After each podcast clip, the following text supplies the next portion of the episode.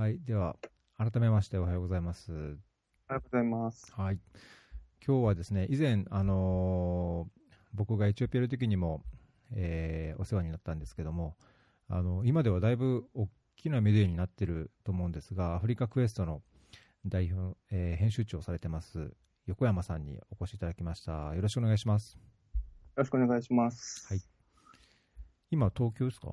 今、どちらにいますかそうですね。今は東京でいます。おはい。はい。じゃあ今日は東京とアンマンをつないでとなりますけども、話題としては、基本的にはアフリカに。なりますね。そうですね。はいはい。はい。もう、あのー早速なんですけど、ちょっと、あの、話がずれるかもしれないですけど、僕、最近の仕事で、あの、中東メインで、えーやってるんですけども、ちょっと仕事先で、あのー高橋さん、アフリカにいたんですか？とか、インドにいたんですか？とかって、ある人から聞かれて、うんあのーなななんでなんでですか？って聞いたら、いや、アフリカクエストでこう記事見かけたのでとかっていうふうに言われましてですね、なんか結構、あのその方、なんでそれアフリカクエストを見てるんですかって聞いたら、えーアフリカでビジネスをしようと思って、えーいろいろ情報収集であの見てるんですっていうおっしゃってたんですけども、だいぶ最近広まってる気がしますけど、あの本日まず最初にアフリカクエストについてあのご存知でない方もいらっしゃるかもしれないので、えーアフリカクエストが何なのかについて、えーお伺いしたいんですけどもアフリカクエストって何ですか？って聞かれたらどのようにいつも答えてらっしゃいます？えっ、と、そうですね。アフリカクエストっていうのは、えっ、と、いつ一応そのアフリカに一応特化した、えーニュースメディアですというようなお答えをしているんですが、えっ、と、一番大きなところは、まあ、これまでアフリカの情報があまり日本に入ってこなかったっていうのと、まあ、入ってきても、まあ、あまりいいニュースじゃないっていうことが非常に多かったので、うんまあ、私は、まあ、基本的にポジティブな、えーアフリカの情報っていうのを、まあ、日々発信していきましょうということで、えっ、と、ニュースを1日大体1本を、えー定期的に配信しているというようなサイトになります。うーんそもそもこれ横山さんがご自身で立ち上げたんですよね、そうですね。うんはい。これを始めたきっかけとか経緯ってどんなもんがあるんですか？えっ、とですね、私は、えっ、と、今、日本を拠点に、まあ一応まだ活動しているんですが、その前にですね、えっ、と、青年海外協力隊として、えっ、と、まあケニアに、えー派遣されてたんですけど、えっ、と、まあその時にですね、あのーやってた活動の一つでですね、あのー女性グループと一緒に、えっ、と、バッグを作るという活動をおーで、えっ、と、それを、まあ、日本に、日本で売ってたんですけど、うん。えっ、と、私は結構2年間ずっとどっぷりケニアでやってたので、はい。で、その中で、やっぱりこう、今、あの、テレビとかでよく出てる、いわゆる起業される方とかがちょうど出始めた時期が。で、もう若い僕と同い年の人たちとかがどんどん起業していって、ああ、やっぱアフリカ暑いなと思って、うん。で、そのバッグを持って日本に帰ったんですけど、うん。そしたら、日本の人からすれば、アフリカ、本当どこよっていう話で。で、まさかケニアってどこって、ほん本当にひどい、ひどいって言ったらあれですけど、たまに南米させていて、アフリカ。本当ですか？まあ、まあ、そうなんですよ。そうか、認知度ってまだその程度なんだって思っちゃってですうね。それがですね、結構個人的にはショックでですね。もうそこ、それで、やっぱりこう、もっとアフリカを知ってほしいなっていう思いから、うんまあなんか、当時、やっぱりこう、なんですかね、ウェブサイトみたいな、ウェブメディアみたいなのがちょうど流行り始めた時期はいはいだったので、だったらアフリカに特化したものが一個あってもいいんじゃないかと思って、うんまあこれを作ったですね。なるほど。はいなんかじゃあ、アフリカをもっとよく知ってもらおうというか、アフリカの基本的な情報サイト的なお考えだったってことですか？そうですね。なんか、あのーアフリカに、をうん興味持つきっかけを作る、作りたいなと思っていて。なるほどね。なので、あの、多分、その、いろんな起業されたいとか、いろいろうちのサイト見てくれると思うんですけど、うちのサイトって結構こう、基本的なことしか書いてなくて、うんうん。うん。なので、もっと深掘りしたくなるような、その、すごい、なんですかね、まだ初心者というか、アフリカをに、なんか、興味あるけど、アフリカってどこだろうっていう人たちが、一番読んで面白いかなっていう記事ばっかり一応集めてるっていう感じですね。なるほどね。いやー確かにまあ面白い。僕、アフリカで結局8年半ぐらいかな、そうですね9年近く、ね。結構、まあ、住んでたので、まあ、それでも東南部アフリカが中心で、まあ、西アフリカとかはなんか出張で何週間かとかしか行ったことないんですけど、あのー僕見ててもやっぱりね、楽しいというか、あのまあ、書いてる人のセンスっていうのもあると思うんですけど、面白い記事がいっぱいああるんですけど、なんか反響的にどうですか？始められてもう何年も経つと思う。始めたのっていつなんでしたっけ？えっ、と、2016年の1月からなんで、もう1年9ヶ月ですかね、綺麗に。えあアフリカクエストですか、そうですね、もうすぐ2年になるくらいね、俺あそあ、そんなもんでしたっけ？あ、そんなもんです、そんなもんです全然。はい。あなんかもっと前からあるような気がしますけど、なんか始めてからこの2年ぐらいで反応ってどうです？だいぶ変わってきた実感とかあります？あでも、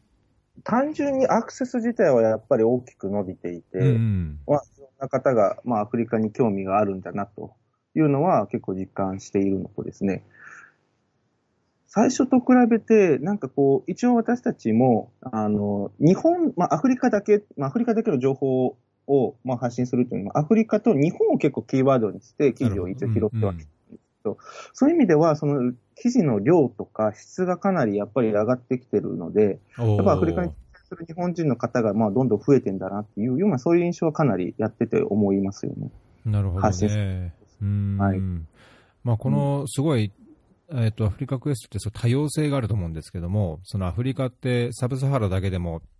あの40いくつっていう、ん？40いくつですよね、国がある中で、あの東と西、まあ、南部でもまた状況も違うし、まあ、文化的にも違うし、まあ、あの自然環境としても違うと。で、これ、アフリカクエストかなんかこう多様な記事をこんだけ出してるっていう一つの、なんていうかな、ポイントとしては、いろんな国に住んでる人、いろんな取り組みをしてる人を、あの、ライターとして採用して、あの、どんどんどんどん記事を書いてもらうっていうところがあると思うんですけど、この記事の書き方というか、えっと、コンテンツの作り方っていうのは、もともとこういうようにしていこうっていうアイデアを持ってたんですか？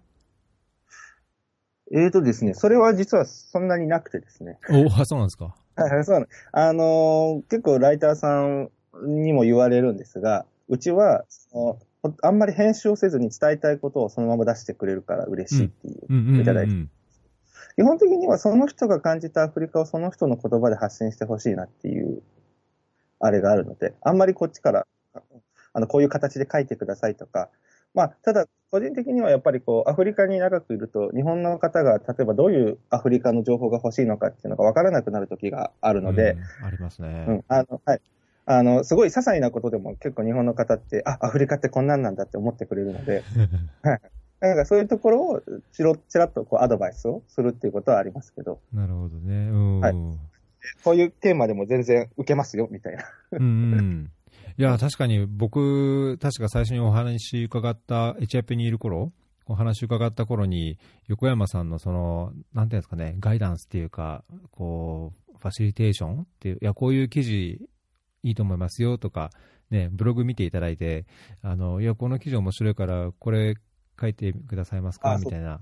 ああいう、なんていうんですかね、自分ではこう、それが目新しいものと思わないとか、あの、普通に日本でこんな話面白いのかなっていうのが気づけないようなところをこう客観的にね、アドバイス指示してくれて、なんかやっぱりそこら辺は助かるところはあった気がしますよね。あそうですよね。高橋さんみたいにこう長く海外住まわれてるとね、あんまりこう、わか、ピンとこないですよね。あんまりにも。そうそう。だけど、ね、横山さんだって行ったり来たり、今でもしつつ、そうです。うん。はい。なんかそこら辺の、こうに、日本的な、あ、いや、アフリカ、ここって南米指しちゃうような感覚を、はい。今でもなんか保とうとしてるんですか？なんかそこら辺、どういうバランス取ってるんですか？あそうですね。なので、結構や私は、まあ、日本に、今結構、あ日本とアフリカを行ったり来たりしてる、できるので、逆に。あの、日本では結構もうアフリカっていうところを、まあ、普及、普及というか、ちょっとまあ認知させてもらう立場なので、まあアフリカビジネスラボっていうイベントも月1回こっちでやっていて、あの、アフリカの方をゲストに呼んで、えービジネスされてる方をゲストに呼んで、えっ、と、それでまあ講演会と交流会やるんですけど、まあそういう場をまあ月1でやってるっていうのも定期的にやってるので、やっぱそこでいろいろ話を聞いてると、あの、どういうところを質問される方が多いのかとか、どういうアフリカに興味を持ってるのかっていうのを大体聞いてると関心度合いって結構分かってくるし、そこに結構もっと協力隊員とかの方もよく来てくれて、で協力隊員の方とかに、いや、周りの人はどうだったんですかって聞くじゃないですか、の後の交流会とかで。で、協力隊が、まあ、いろんな彼らはエピソードを持っているので、そのエピソードで結構盛り上がったりするので、なるほど、こういうエピソードがこうみんな好きなんだなとかっていうのが、こういうのがちょっと見えてきますよね。なるほど。ちょっと今のお話から何点か聞きたいところなんですけど、アフリカビジネスラボっていうのは、はいあのーアフリカクエストが主催している、あのーそうですね。はいですね。うーん、これじゃあ、こちらも横山さんが中心になって、その、まあ、スピーカーなり、トピックなりをまとめて開催してるっていう感じですか？そうです。そうですね。私と、えっ、と、もう一人同じく協力隊の、えーケニアの出身の方がいて、まあ、その二人で、えっ、と、今、うん、イベントを運営してるっていう感じですね。中心となって。で、やっぱりこう、アフリカをこう伝えたいと思っても、やっぱこう、ネットの力だけではやっぱ限界があるなと思っているので、ええできればその、リアルで会う場だったりとか、うんうんあの、コミュニティ形成する場っていうのはやっぱ結構重要だなと思っているので、一応それを試験的に始めれば、もう次で13回とか14回、14回かな、次。はい、ぐらいまで。あ、次16回ですね。まあ、ぐらいまでなったって感じですね。すごいですね。前回、以前、ジェトロの下川島川さんが出演されたみたいですね。ああ、そうですね。こ前回はジェトロさんと一応共催という形で、あの、ついていたじゃあ、だいぶなんかこう、日本の企業進出っていうところにも、いろんな情報提供というか、軸足も起きつつあるっていうような感じですか？そうですね。特に若手の起業家は結構いただいててですね。なので、そういう意味では、なんかここに来れば話が聞けるみたいな感じにはなってるのかなという。うーん。ねそんな感じがありますね。そうなんです。まだ意外と知られてない起業家って結構いるので、はい、そういうのは結構、あの、知り合いでどんどんできていくので、まあ、アフリカクエストとかやってたりとか、アフリカで仕事やってたりできていくんですね。うん。こう、日本に一時帰国したタイミングを捕まえさせていただいてですね。なるほど、なるほぜひど。そうか、そうか。僕、島川さんとタンザニアでちょっと被ってた時期あるんですけあど、そうなんですね。そうそうなんですよ。うん面白かったです、えー前回の。はいうーん。あちょっと宣伝ですけど、もしよかったら、その時の、あの、アフリカクエストをですね、えっ、と、先、2ヶ月ぐらい前からですね、フリーのプロのライターの方も今参画していただいてですね、はいその方がイベントレポを中心に書いてくれてですね、うちのビジネスラボ、前回から3回分は一応、あの、全部、記事として上がっているので、うんあの、参加してなくても内容が見れるようになってる。そうですね。僕、それ今はい、見てるんですけど、はい。これ結構出席者というか参加者の方も多そうですね。毎回30から40名ぐらいうで。で、一応交流、ゲストの方が全員と交流できるっていうことを一つのテーマにしているので、はいはいゲストの方と。なので、40名がまあ一応マックスかなということで、それ以上増やさないようには逆にあしてるっていうなるほどね。はい。これ写真見るとなんか、あれ？これ、見たことはあるかなっていう。はいはいはい。これ、ケニアで居酒屋やってる人来てます？居酒屋やってる人、あ、昔居酒屋やってた人は来てまあすね。今やってる人じゃないのか。今やってる人は来てますね。はい。お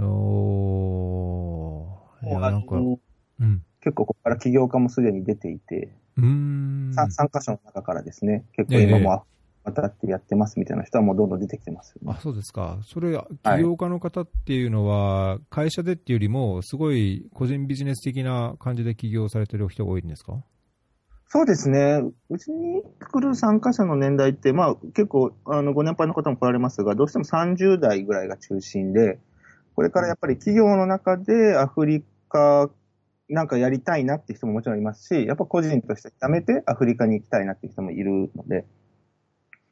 うん。まあ、動きとしてはやっぱ個人でやる方がスピード感はあるので、そっちの方が今多いって感じですねう。ん、確かにね。そうか、あのー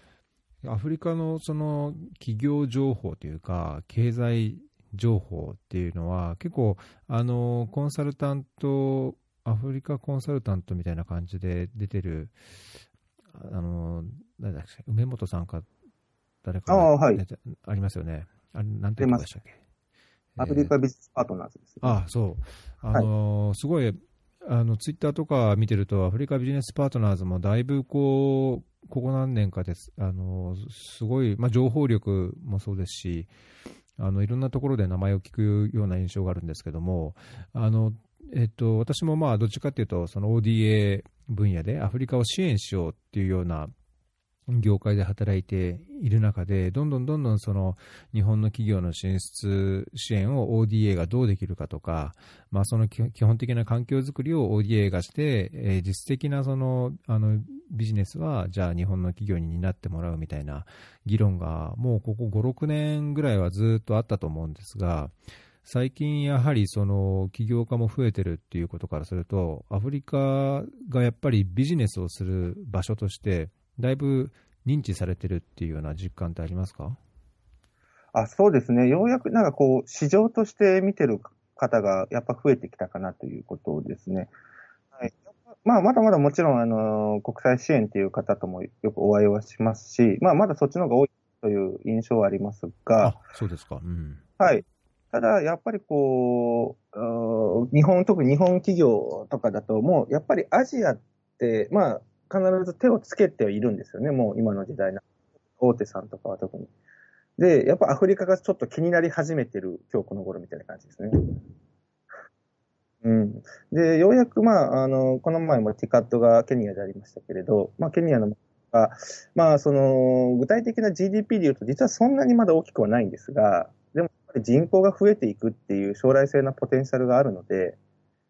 うん、何かしらやっぱアクションを起こさなきゃいけないかなって皆さん考え始めたのが、ちょうどあのティカット契機っていう、そういうイメージですね。おーやっぱじゃあ、あれは、あれでインパクトがあったんですね。そうですね。まあ、思った以上にちょっとあの熱は冷めましたけれど、あ、あそうですか。はい、日本からちょっと熱冷めたなって感じですけど、まあでも結構多くの方があのタイミングでケニアに行ったので、やっぱ現地に行かれるっていうのはすごい大事な頃だと思うので、第一歩だと思う。うん、なるほど。うん今、こう、まあ、それいろいろ関わったりとか、あの、イベントをやったりする中で、ここ、この国、アフリカでもこの国ホットだなとか、この国だいぶ日本の人が入り込んでるな、みたいな国ってあったりします？そう、まあでもそうですね、東側がやっぱり多いかなっていう。あ多いでーケニア、タンザニア、ウガンダ、ルワンダ、モザンビーク。あ、モザンビークもですか。うんまあそのあたりの東ライン、まあエチオピアもね、もちろんいらっしゃいますね。有名な方もいらっしゃいますけど、まあちょっとエチオピアビジネスはちょっとどうしてもしにくいという環境があるので、確かにね。うん。はい。で、まあ同じアフリカでも、まあ若干日本に近いっていうのもあるんでしょうし、若干、確かにね。若干そうなんですよ。え港もありますしね。で、あと英語圏っていうのもあるので、やっぱりどうしても東に入りがちなんですけど、まあ、二人とも確かに増えてはいるのであれですが。例えば人口、そのマーケットとして考えると、人口の多い、まあ、エチオピア、ナイジェリアって、ね、パッと考えてもすごい、あのーパイは大きいじゃないですか。ナイジェリアとか、だけどあの、トラブルも多い気はしますし、はい。もともと石油関連とかで、あの過去にはその商社の人とかも入ってたと思うんですけど、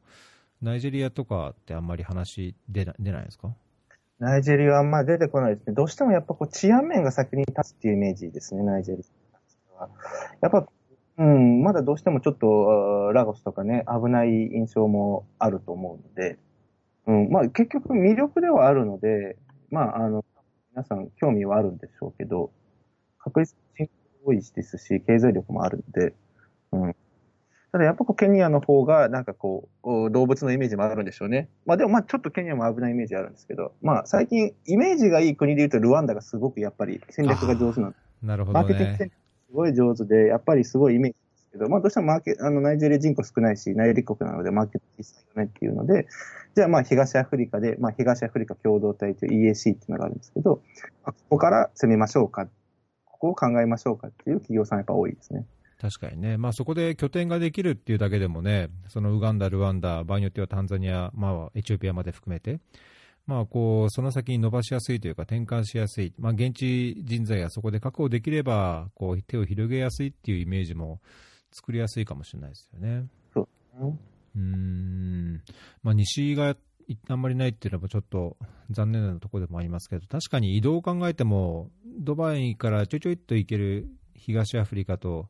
ヨーロッパまで行くとかね、そこから経由しないと行きにくい西アフリカだと、ちょっと距離感っていうか、物理的にやっぱり難しいところもありそうですよね。そうですね、そこがね、ちょうどネックですよね、西アフリカ、まあ、フランス語っていうのもまあ一個多いですけど、まあでも大きいナイジェリアもやっぱり英語通じますし、うん、ガーナとかだってね。そうですね、ガーナ全然ね、あのー、ちょうどこの半年前、いや、4ヶ月前にガーナ行きましたけど、あ、そうですか。うんはい、ましてきました。非常にいい国で、もうどんどん経済成長もしてて、うん。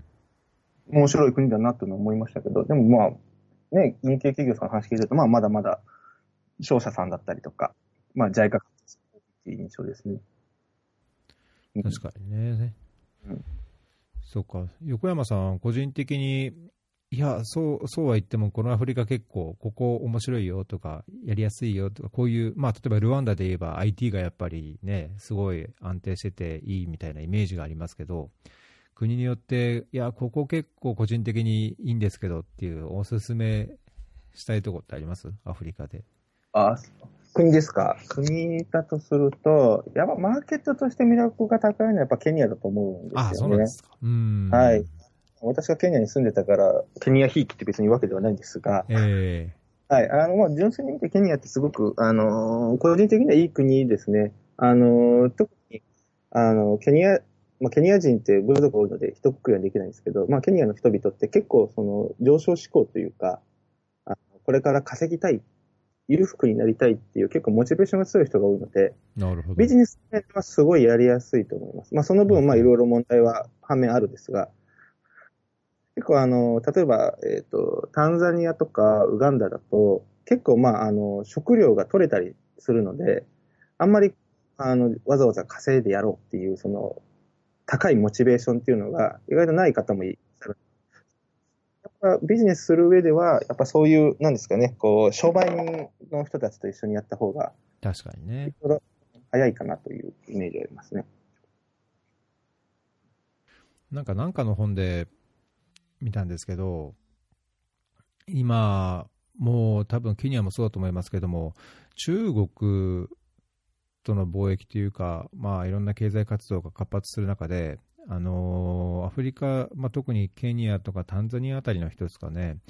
あの中国にいろんなその消費財を買い出しに行って、香港経由で入って、中国でいろいろなその、まあ、アフリカで何でも売ってる中国製品あるじゃないですか、そういうのなんか、ね、あの中国人が売りに来るんじゃなくて、アフリカのあの商売人が現地に買い出しに行って、で中国人とそのネットワークを作って、で安価であの大量の消費財をアフリカに持ち込むっていうようなこうビジネスルートや経済が成り立っていると。でまあ、それが非常に規模がどんどん大きくなってきて、あのそこからこう起業して、あの成功していくアフリカ人も少なくないっていう話聞いたんですけど逆にこうアフリカから中国ないしは日本に出てくるような人っていうあの方とのつながりとかっていうのはあります？えっ、と、中国に関しては、それもおっしゃる通りで、あのに、アフリカの企業結構大きい小売系をやれてる方だと結構中国にまあ、拠点を持ってたりだとか、そうなんですかなり定期的に出張されてるっていう話はよく聞くんですよね。なので、別に中国人がもちろん売りに来てる時もあるんでしょうけど、まあ、積極的にアフリカ人の方から買いに行ってるケースっていうのは、まあ、増えてるのかなっていう印象が、うん、ありますね。で、じゃあ、こと日本はっていうと、まあ、実はそれがあんまりなくてですね、まあ、最近はご存知の方も多いと思うんですけど、あの、安倍イニシアティブっていうのがあるので、はい、あの、アフリカ人の方、アフリカ、いろんな方がね、今日本に来て勉強されているので、まあ、その比較的昔に比べればアフリカの方々と日本で会うことは増えたのかなという印象ですが。確かにね。それでもやっぱりじゃあ、まだまだ、まあ、まあ中国の、まだ足元にも及ばないぐらいな感じなんですかね。双方向的にね。だからせっかくこう、日本にもその安倍の方々が、やっぱ結構来てるんですけど、まあ、彼ら2年間ぐらい確か日本にいるはずなんですけど、まあ、その彼らもまだ日本はうまく活用できてないっていうイメージですよね。うん、僕もちょっと彼らと一緒に組んでイベントないし、う仕掛けたいなっていう思いはあるんです。うん、なんか結構結構若い、若手の方で、うん、あの、日本に来たいっていう意欲の高い方なので、なんか今後ね、あのー一応水先案内人っていうのが、まあ、お題目で、あのプロジェクトをやってますけれど、うんうん、で本当にそのね、岬案内になってもらうためには、日本でどれだけの人にこう出会えるかっていう本当ですよね。うん、うん確かに、まあ、日本人からこう言って、そういう関係が作れないんであれば、来てもらった時に、やっぱりそういう信頼関係築いて、あるいは今後のビジネス展開をこうね、話、熱く話し合ってみたいな機会ができないと、せっかく何年かいても、ね、なかなか効果が出ないですからね。そうそうそう、そうなんですよね。まあ、やっぱり日本人が見るアフリカとアフリカ人が見るアフリカって全然視点が違うので、目線からやっぱアフリカを見るのはすごい大事かなと。うんううんん。そうですね。身近にそこにしかいるっていうのもね。僕昔、本当、日本でアフリカ人に会うのって、歌舞伎町に飲み行った時になんかナイジェリア人 にこう呼び込みされるぐらいが多かった気がするんですけど、もうあそう20年近く前だと。最近はやっぱりいろんな方がいらっしゃるんですよね、多分ね。旅行者だけじゃなく。そうん。結構いらっしゃいますよね。あと、もしそうですね。まあ、アフリカ料理屋もちょっと増えたのかなっていう印象もありますし、うんまあ、結構ね、あの、こっちにいる在日のね、アフリカの方も結構出入りしたりするので、はい。はい、そこでなんか交流持てたりだとか。うんうん、そっかそっか、そうですね。ちょっと、あのーあ、そういえば忘れる前に、えっと、アフリカクエストの記事で、あのーまあ、おすすめっていうわけじゃないんですけど、あのこのフェアリーにもたびたびご出演いただいているナミビアのあなたさんっていう人がいるんですけど、あえっ、と、やはり青年海外協力隊 OB で、あの今、ナミビアで仕事してて、まあ、今、アフリカンスとかも勉強したりして、だいぶアフリカにずっぽりなところがあるので、あのーこう現地の、あのーお話が聞けるんじゃないかな、書いてもらえるんじゃないかなと個人的には思ってたんですけど、まあ、なんか話振ってみますんで、なんか機会があれば、縁があれば、ナミビア話をそこに書いてもらえればなと勝手に思ってるんですけど。いやいや、嬉しい限りです。ナミビアはね、なかなかないんですよ、情報が。あ、ないですか？あ、じゃあ、ないですよ。そうですね。ボツワナとかだったらね。ありそうなんです。よ一応、アフリカ54カ国の情報を、まあ、全部発信したいという大きな目標はあるんですが、なかなかやっぱりこう偏りがあってですね。今、今多いのが、ケニアとガーナが、まあ、結構圧倒的に記事数が多いんですけど、なんか少なないとこというか、あんまり、こう、コネクションがないとこってどこら辺ですか？まあ、それこそそのナミビアもそうですし、北もちょっと薄いんですよね。まあ、皆さんのアフリカの定義によると思うんですけど、まあ、アルジェリアとかも、マグレブあたりですね、じゃあ。うん。うんそうですね。うん。の方はそうですね。南西もちょっと、あーギニア・ビサウとか誰だろう確かにね。結構マニアックな。マニアックなとこね。おーえでも昨日ちょっと商社の方と話してて、あの、赤道ギニアでプロジェクトやってたんだよって言われて、いや、赤道ギニアに仕事あるんですねって話をしたんですけど。おサントメ・プリンシメとかも含めてね、なんか結構、赤道ギニアとか、うん。あ石油は出ないのか。だけどなんか、なんか出るんじゃなかったですかね。なんかそういうコアなとこ攻めたいですね。コアなとこ、うん。いやこ、こういうのも面白いかなと思っていてですね。うん。ガンビアもあんまりないな。あ、ガンビアないですか？あーそうそう。ちょっと、あそんまりマニアれこそ英語の国なのに。そうそうそう、いうことです。まあ、あんまマニアックすぎてもね、ついてこれないかもしれないですけど。あ でもまあ国の場所からね、知ってもらうというか、こういう国があるんだっていうところが知ってもらうのも結構目標です。でだけどやっぱりそのアフリカって面白いなって感じるのはその、まあ、植民地時代の話もそうですけどもあのやっぱりなんだろうな他に比べればそういう歴史的ないろんな書き物とかなんかねでなんていうか伝統というか文化的なあれがなさそうに感じますけども知れば知るほど一応過去にこういう経緯があってあのいや、フランスが来て、イギリスが来て、奴隷貿易があって、いや、こんなのがあって、今こういう国になってますっていうのを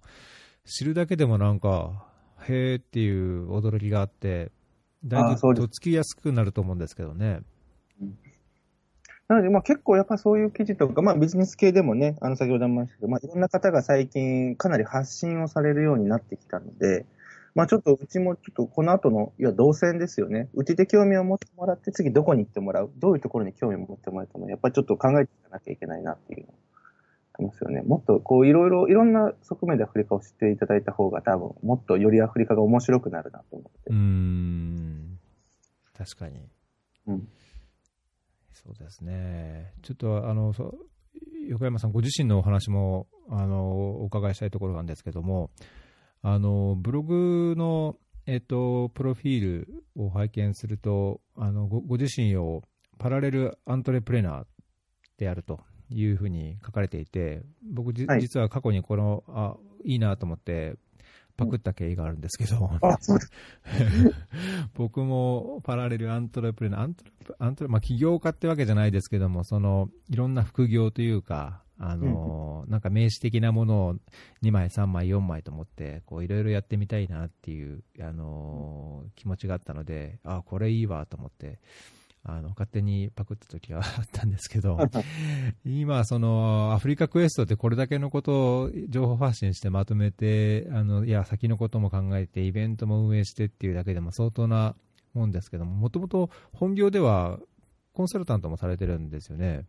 そうですね。あのー、開発コンサルタントっていう、まあ一般の方にはなかなか馴染みのない業界ではあるんですが、うん、いわゆる、あの、JICA が実施する ODA という、まあプロジェクト、かまあわかりやすく言うと、途上国でまあ橋を作ります、道路を作りますみたいなプロジェクトがあるんですが、うん、まあそういう、えー、関係の業界に今所属をしていて、一応コンサルタントとしても、うん、まあそっちでむしろ食べてるっていう感じですね、今は。うんうんうん。はい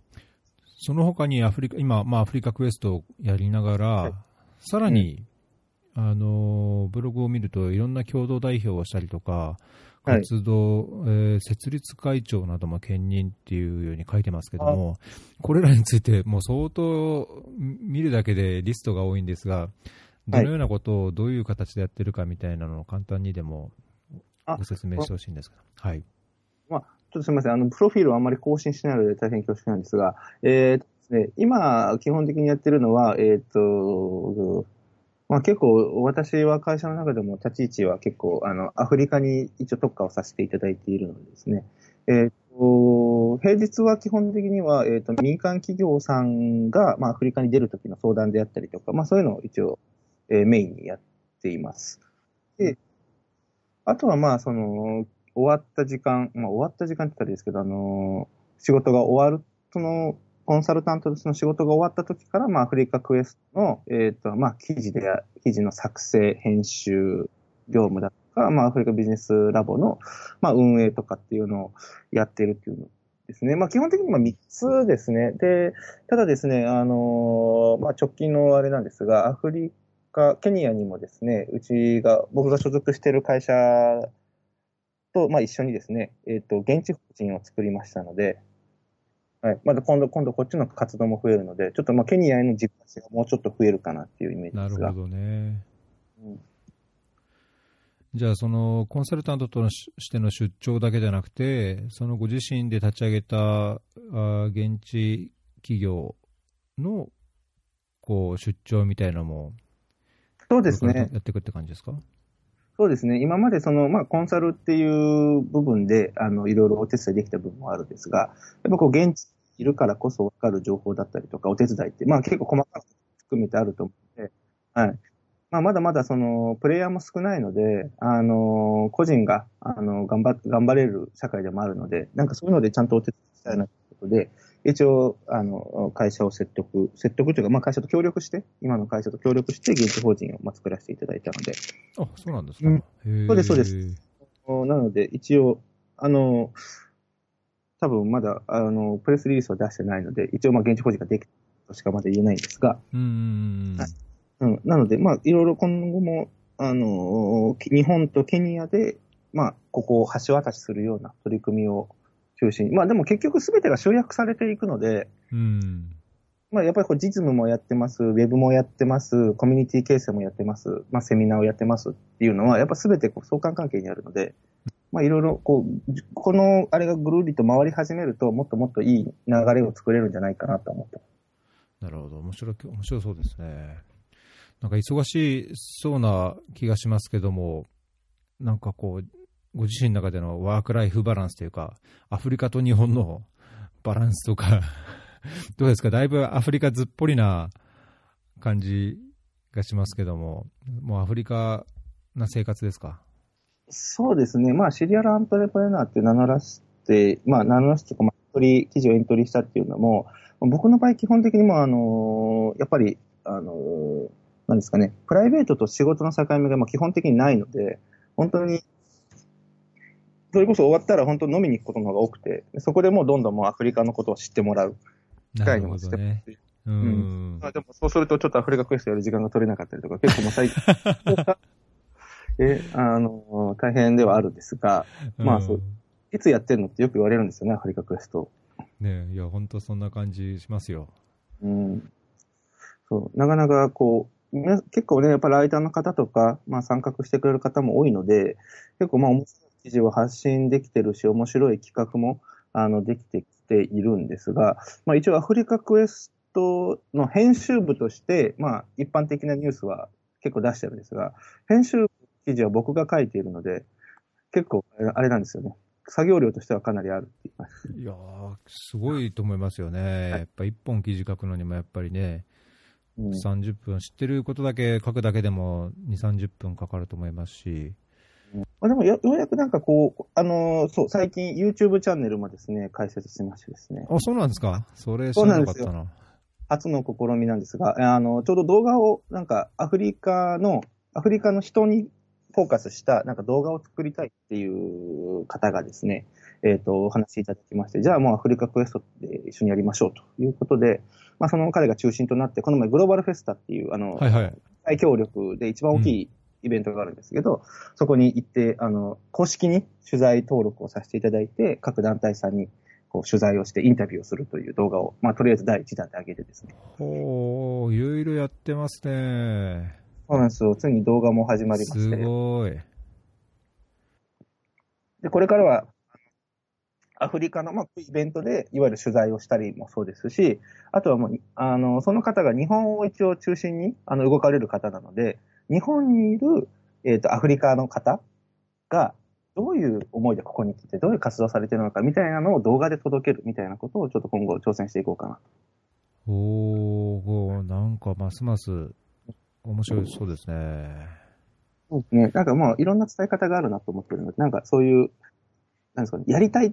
ていう、その方素晴らしいのはですね、あの、まあ、よく連絡をいただくんですよ。一緒にやりたいとか、ライター。でその方は結局、あの、僕らは結構やってくれてる人って、もう遠隔で、えーとにかく、あの、どんどんやっていくっていう人たちが多いので、あの例えば、あの、アフリカクエストで何かやりたいって言われても、まあ、こっちから提供できるものはいくつかあるんですが、はい。どっちかっていうと、これがやりたいってある方が動きやすいのは、まあ、事実なんですよね。そうでしょうね。うん。はいで、彼は、これがやりたいって言って企画書まで送ってくれたんで、もうこの子は本物だなと。すごいですね。この関西弁を話すっていう方ですね。そうなんですよ。もうこの、どんどんどんどん動いてくれてですね。へちょうどこのグローバルフェスタの時期は、残念ながらアフリカにいたので、えっ、と、ちょうどこの、この時はどこね、ケニアにいたのかな？ケニアにいたので、これを自体は参加できてないんですが、もう彼がアフリカクエストとして、もういろいろ動いて、現地で、もう取材の申し込みのエントリーフォームも彼が書いて、彼がどの団体にいてる入れて、もう動画も全部編集してくれたっていう。すごいですね。その、いや、ちょっと今、その、えっ、と、なんでしたっけ、えグロフェスのとあの投稿のところを拝見してるんですけど、いや、面白そうですね。ここでポンポンポンポンいろいろ団体のリストがあって、ちょっと動画も見ないといかんですね、これは。まあ、でもまあ私たちとしてもこういう団体さんの活動は今後もね、やっぱり発信していきたいですし、うん、えっ、と、一応もうすぐかな、今週末か来週ぐらいから、えっ、と、それこそ、えっ、と、NPO さんと、えっ、と、うん。また集中連載で4回分の記事を一緒に出していくっていううん。のをやりますし、その幅の広さがいいですね。やっぱりそのアフリカっていうのをもう一つのテーマとして、あの、まあ、国も多様ですし、かつ関わる人もその、本当ビジネス、企業だけじゃなく、まあ、NPO や国際協力支援的なところもあり、まあ、なんか本当アフリカのいろいろが凝縮されてるようなところがね、やっぱりそのアフリカメディアとして、すごいそうですねいい感じがしますね。まあちょっと私も正直こういう業界はあんまり詳しくないので、結構作るときは、まあ業界を絞るべきだとか、テーマを絞るべきだっていう話は結構いろんな方からあの伺っていたんですが、あ、そうなんですか。うん。はい全部無視してこういう形にして、まあ結果的に良かったかなという。いや、いや、いい子、よかったと思いますよ。そういうなんか、無責任なコメントとか、無責任なアイデアはやっぱり無視に限りますね。全員やめた方がいいって言われましたから、作って。あー、いやー、それ、それ逆にやった方がいいっていう、あれですよね。あそうですあのそうん、それが捉えられ、そういう捉え方できないと、やっぱりアントラプレナーはややれないかなっていう 思いますよね。うんだからまあいいですね。まあいろんな方が最近は見てくれてるっていうので、なんかまあ、逆に言うとそれはすごくありがたいかなと思ってて、1年半前とかと逆になかった、まあ2年、2015年とかはなかったので、うん。そういうことを考えると、まあこういうのを見てアフリカに興味を持ってくれる人が増えたっていうだけでも、まあ個人的には目標は達成してるのかなと思うのでうん、うんうんうん。いや、メディアとしてのやっぱりその、うん、最初も、あのー言いましたけど、すごい充実感というかね、あのーまあ自分がちょっと記事書かせてもらってる時も、そのライターの方がどんどん広がっていったりとか、まあそれが、まあツイッターなりフェイスブックでどんどんどんどんいろんな人が見てるっていうのは肌で実感したので、もうやはりこのアフリカといえばアフリカクエストっていうふうに、あのなりつつあると言ってもね、過言でもないぐらいなんじゃないかと思いますけど、本当にね、ありがたい話です、これは。う。ん、逆になんか課題とか、ここがちょっとウィークポイント、もう少しどうにかしなきゃっていうようなとこってあります？ウィークポイントは、まあ、さっき言ったように記事がちょっと地域によって偏りがあるっていうところと、あと、どうしても私がアフリカのビジネスの人間なので、僕、もともと、まあ、この貧困問題っていうところから学生時代アフリカに入っているので、はい、貧困問題かけるビジネスっていう、まあ、っていうところがやっぱ僕の中で大きなテーマなので、やっぱりビジネスの記事が多くなっちゃうんですよね。でも、やっぱこう、アフリカってそれだけじゃなくて、やっぱそこに根付くカルチャーだったりとか、まあ、観光っていうのもすごくいいと思ってるんで、なんかそういうところ、あとエンタメ、ミュージックとか、なるほどね。うん。うん、そういうところをなんかこう書いてくれる記事が、まあ、各記事が、個人的に興味がまだ薄いので、そっちの記事が少ないんです。あそういうのを書いてくれる方がね、増えれば、あの、すごく嬉しいなぐらいの感じですうね。んそういうとこはやっぱりね、現地に本当住んでて、あのいろいろこう、生の情報というか、ローカルな情報にね、接する人じゃないと書けないですし、まあ、そもそもそういう人がそういうところにこうアンテナを張ってないと書けないと思うので、なかなかリソースとしても少ないのもあるのかもしれないですね。まあ、あとはもう日本側もちょっと、まあ、かなり、あの、少数でやってるので、まあ、もし、方がですね、こういうのに興味を持ってくれれば、まあ、ライターっていうか、この記事、メディアの運営ってすごい地味な作業なんですよね、本当に。もう、コツコツ記事書くしかないんで。でも、やっぱりまだまだこう、リーチできてないところがあるので、インタビューに行ったりとか、いろいろ今後、していきたいのはあるので、なんかそういうのでね、一緒にやってくれる方が増えれば嬉しいかなっていう。結構やっぱイベントとか、あの、どっかに学校建てますとかっていう NPO 活動の方がどうしても人は集まるんですが、こういう情報発信だったりとか、いわゆるそのアフリカの、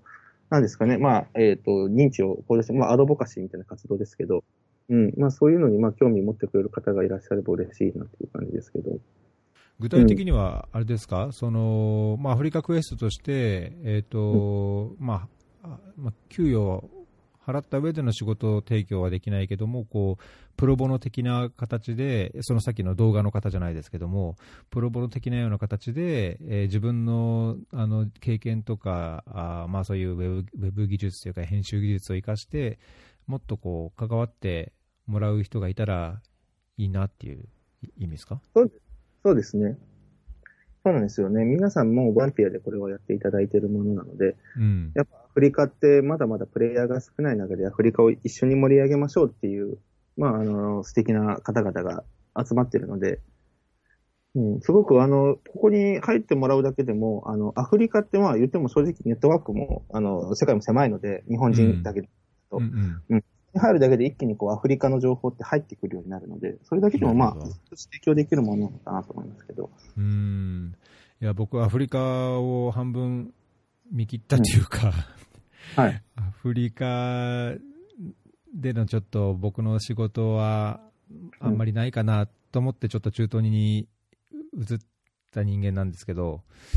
まあ、それでもアフリカには興味はありますし、まさにその、なんだろう、国際協力だけにずっぽり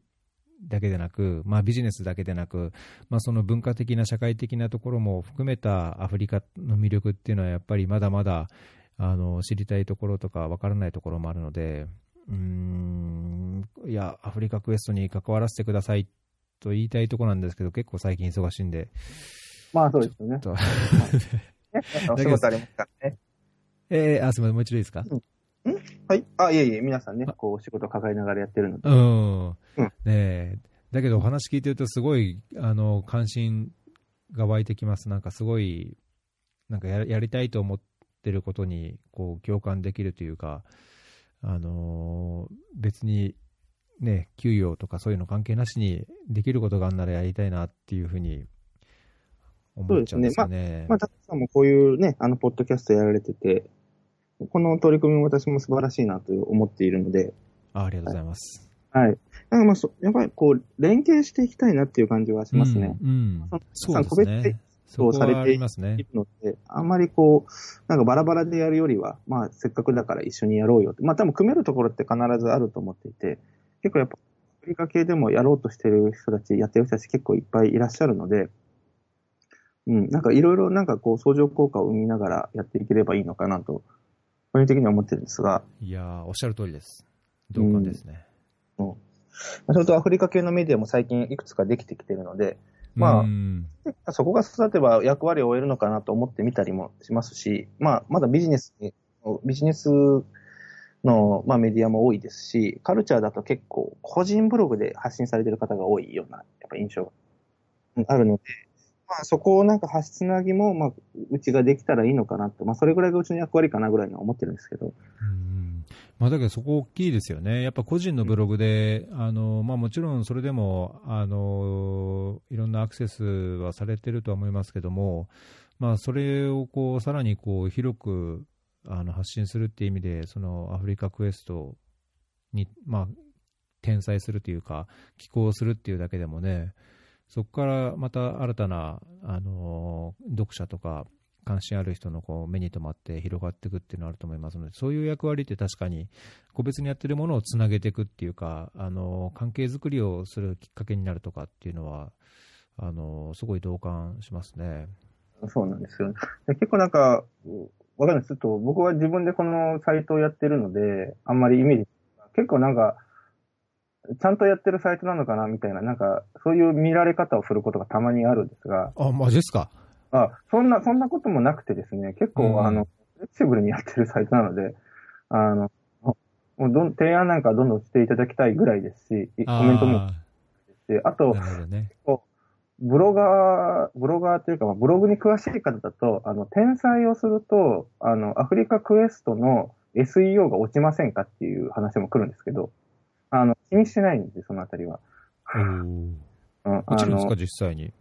なんか、えっとですね、Google の規約として、あの、似たような記事があれば、後から公開された方の、一応評価が落ちるっていう部分はどうしてもあるんですけど。あ、そうなんですね。はい。でも別にそれでいいと思っていて、うち別に SEO 対策やってないので、あの、アフリカでそもそも検索する層が少ないので、そんなことしてもあんまり劇的な変化につながらないっていうのが正直なんで言いますけど。うんうん。なのでもう、あの、とにかく、あの、載せたい人はぜひ連絡欲しいなっていう感じですね。あの、もちろん全部が、あの、載せれるっていうわけではないんですが、一応、コンセプトに合えば、私は基本的に、あの、どんどん載せて発信していきたいし、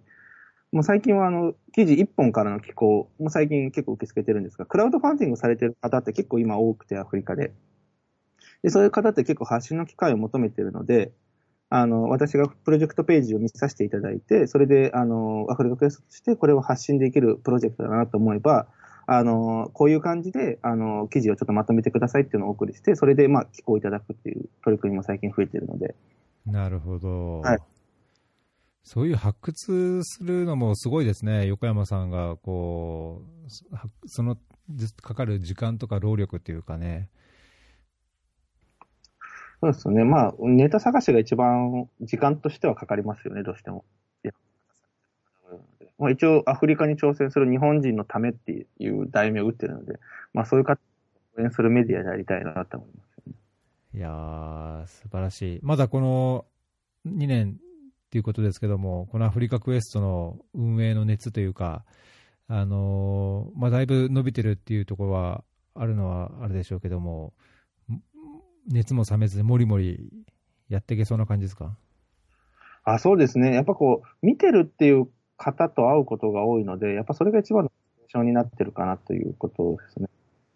で、まあ私だけじゃなくても、これからもう、なんかこうアフリカクエストを使って、なんかアフリカを盛り上げたい。まあこの活用方法を考えてくれる人がいっぱい出てくればいいかなと思ってます。定期的なこう発信もそうですけど、まあ当然ながら動画だとか、まあ多分もっといろいろこの可能性はあるかなと思っているので、うん、ここをなんかフックになんかいろいろ企画できる人がと一緒にまた盛り上げていけたらいいなという感じがしますね。うん、そうですね、そういう意味では本当、ぜひ、フェアリーとも、あのアフリカコンテンツあの、ご指摘いただいた通り、いくつかフェアリーのアフリカコンテンツもあるので、なんかその音声として、えーとまあ、アフリカに例えば住んでる人とか、ね、ネット環境が悪いと、は動画が難しいと、まあ、最近はそうでもないかもしれないけど、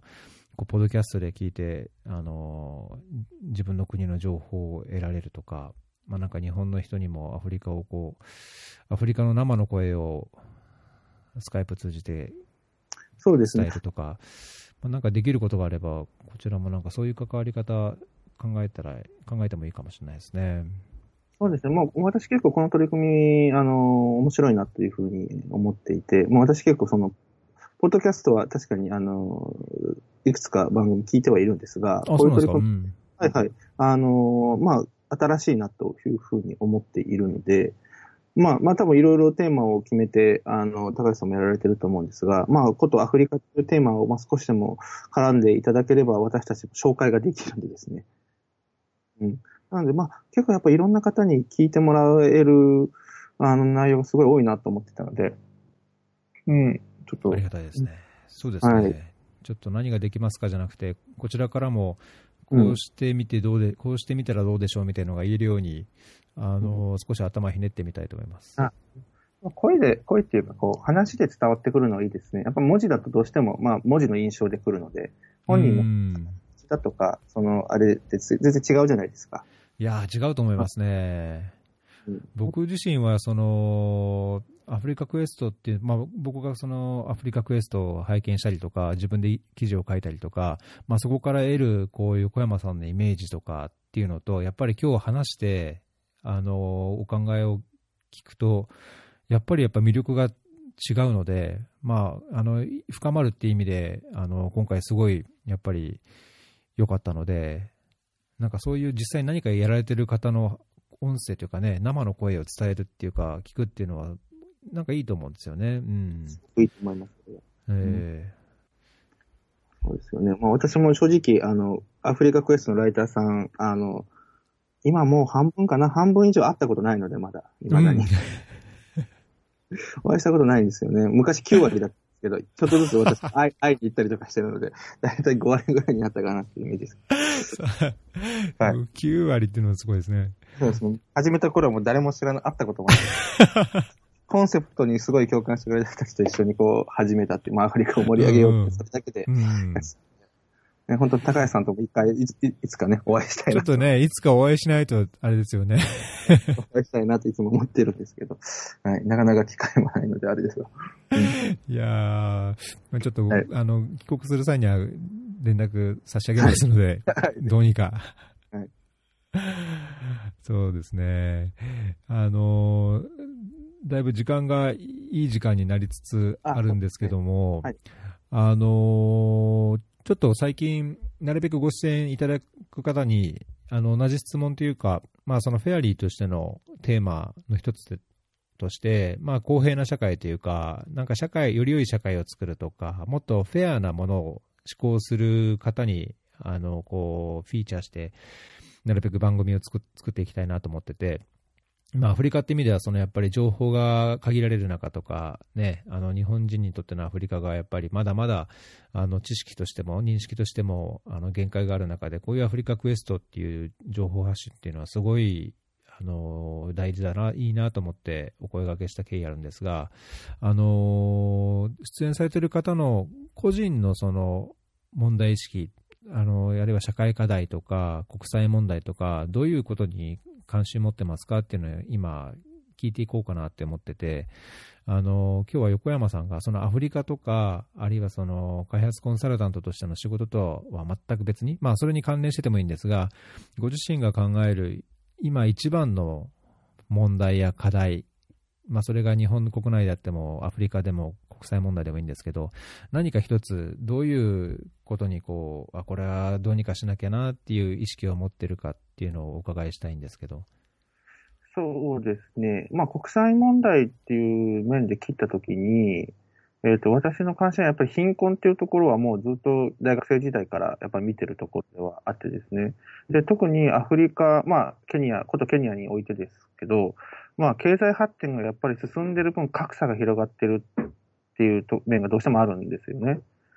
なので、やはりその貧しい人たちがなかなかこう、その流れに乗っていけないっていうのはやっぱ私の関心としてはどうしても大きくて、で、そこで、要はそのアフリカを、まあ、ビジネスで何とかしたいっていう、まあ、気持ちはすごくあるんですが、じゃあ実際のところどうだっていうと、いわゆる昔流行ったあの BOP っていう、うん、ところでビジネス。昔なんですか そうですね。BOP で、まあ確かに今もトレンドなんですが、BOP でビジネスすることの難しさっていうのも、やっぱり日本企業しかり、いろんな企業もやっぱ分かってきてる部分があるので、どうしてもじゃあ、ようやく育ってきた中間層、富裕層を狙いましょうっていうことがどうしても多くなってしまうんですね、話題としては。そこのジレンマはどうしても私の中ではすごくあるので、その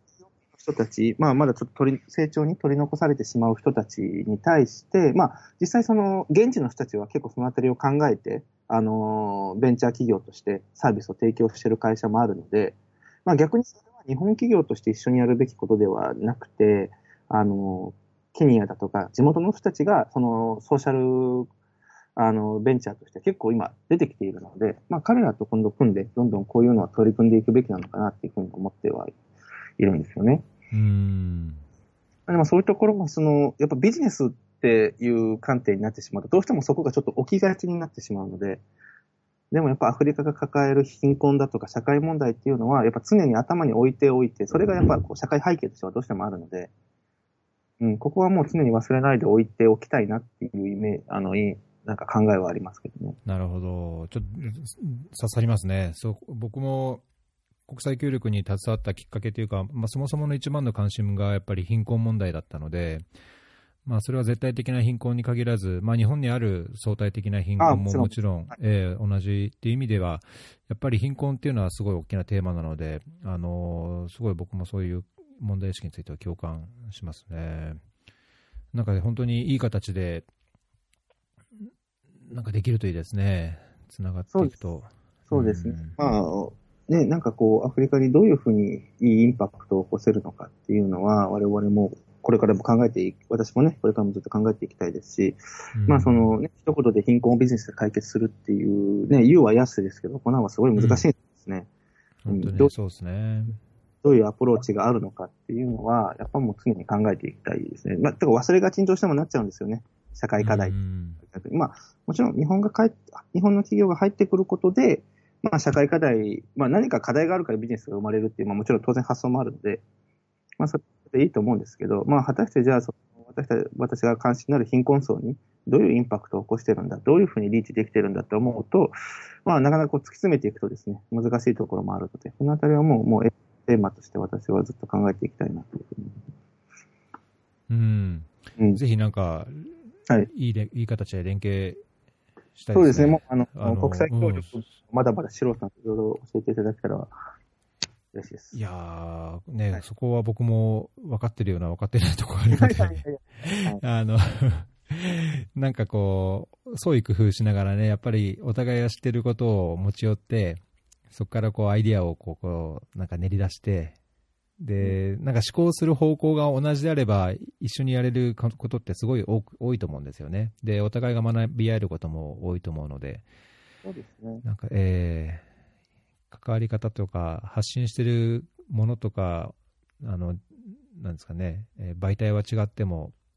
こう同じ方向で、こう、課題を、問題意識を持ってるんであれば、なんかぜひやっぱり、一人でなく二人で、二人でなく三人でっていう形でやっていきたいですね。そうですね。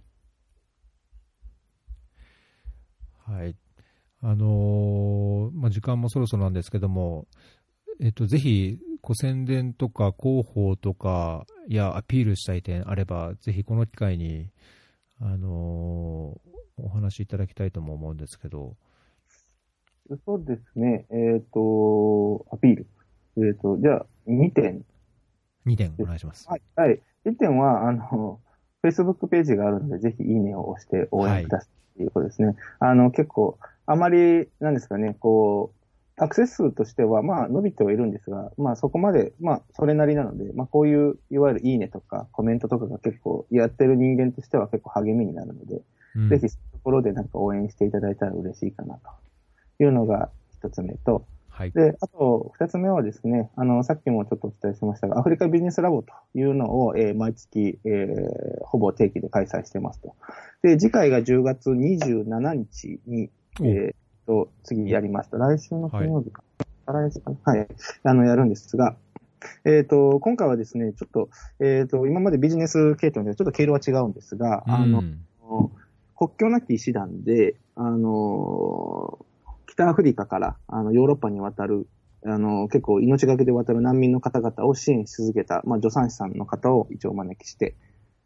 あの、お話を聞くという会になってます。で、まあ、ぜひ、あの遊びに来てくれたら嬉しいかなという感じですね。で、もう一つ、12月にもですね、もう、あの毎年12月はアフリカビジネスラボ一応スペシャル版でですね、前回はアフリカから、えっ、と、5名の起業家を招いてですね、クロストークしてます。あの、結構大々的なことしてます。今年はですね、えっ、と、ゲストとしては2名の方にお招きいただいて、それプラス、まあ、アフリカに関わっている団体さんとかを、まあ、いくつか、えっ、と、来ていただいて、まあ、本当になんかアフリカの、まあ、お祭りじゃないですけど、まあ、最後今年を締めくくるようなイベントにしたいなと思ってるので、そのあたりもまたず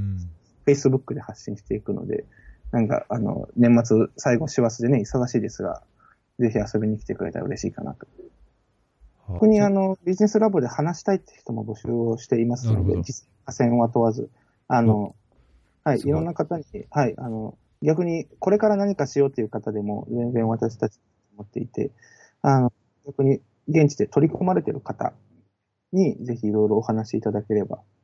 で、まあ、ね、今後はアフリカビジネスラボ出たよっていうのが、なんかこう、彼らの、なんか、メリットになるように私たちもそうですね。うん。僕も出たいな、これ。この難民キャンプから地中海捜索救助船までの話。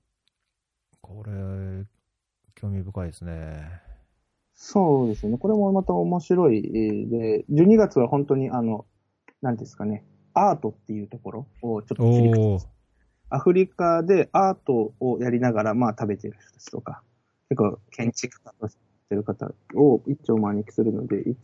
えーと、12え月12 9月のいつっておっしゃいましたっけ？日 ,9 日金曜日ですね。あ、9日か。9日じゃ無理だな。ちょっとね、あの、ここは結構アフリカマーケットっていうのもちょっとやって、いろいろ、うなんか。おうかなと思う。なるほど。ちょっとご提案、あのーはい思いつきってわけじゃないんですけど、ご提案、はいはいこのアフリカビジネスラボって、事前チケット2500円、セネガル料理ワンドリンク付き。はい。で2500円、はい。これ、毎回2500円でやられてるんですか？ビジネスラボは。大体2500円ぐらいですね。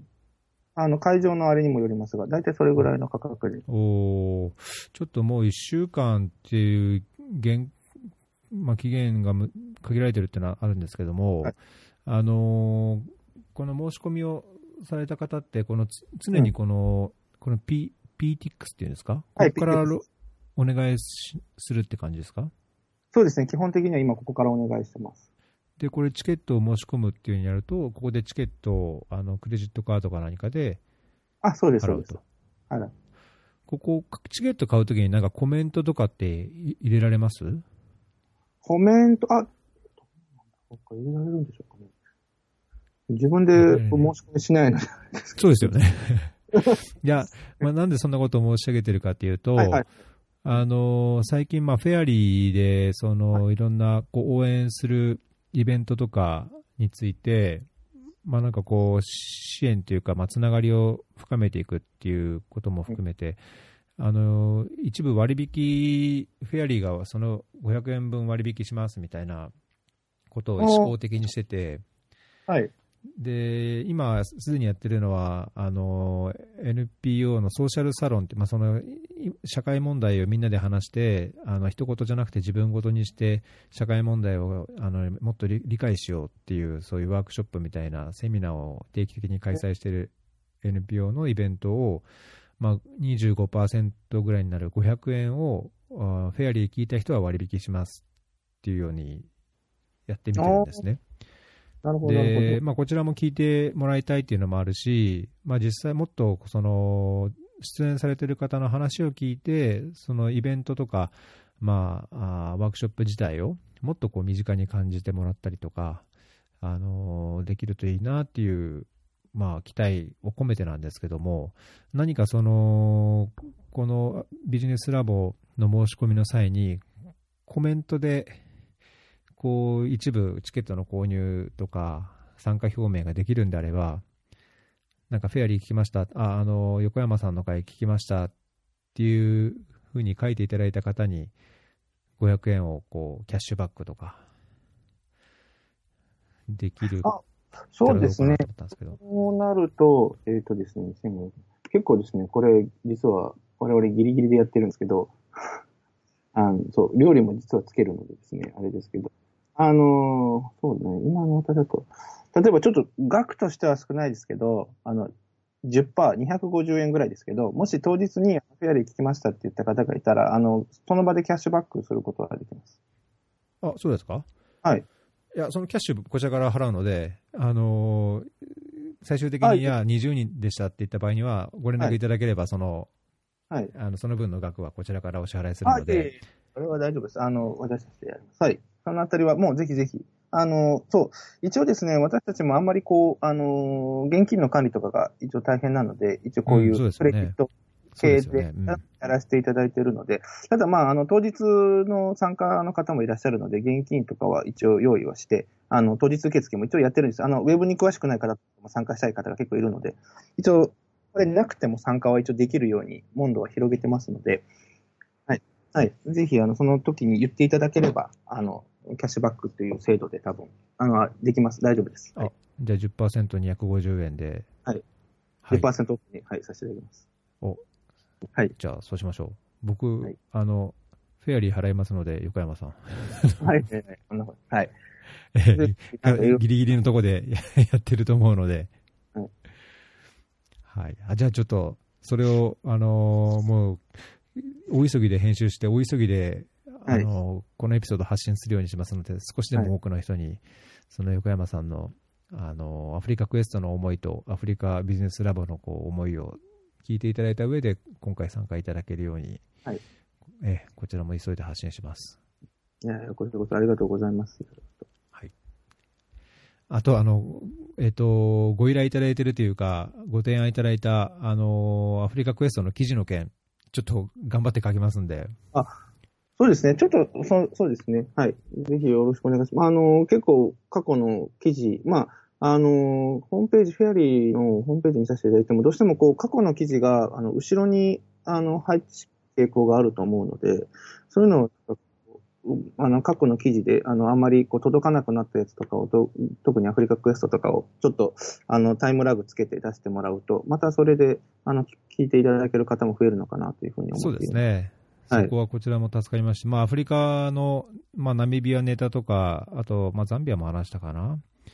まあ、ちょこちょこあるので、